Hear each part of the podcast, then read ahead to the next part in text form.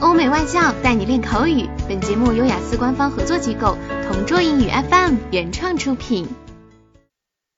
Describe a piece of local news that people are interested in. You should say what it was about, where you saw or heard it, who was involved, and explain why people were interested in it. I must have encountered a million and one news articles online that went viral but the one that takes the cake is a story about a senior citizen who made a storm in social media without posting anything interesting. I mean, can you believe that? This 90 year old internet sensation hasn't published anything on social media, but had 15 million followers overnight.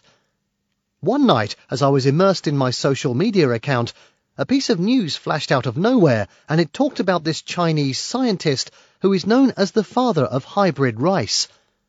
Perhaps the reason why he became an instant celebrity is his notable achievements in the field of agriculture. The radio silence made fans more eager to witness his short and educational clips, including me, of course. Because of this viral post, the netizens all over my country were curious and passionate to meet this guy. Despite being an internet superstar, his account remained discreet.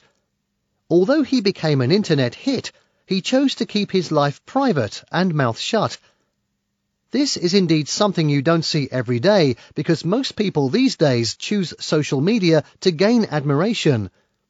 I guess it's not the case for this old man. OK，以上就是今天口语话题的全部内容。想要免费获得雅思口语完整题库的小伙伴，快来关注微信公众号“同桌雅思英语”，回复关键词“口语题库”就可以啦。 同桌祝你早日涂鸦成功！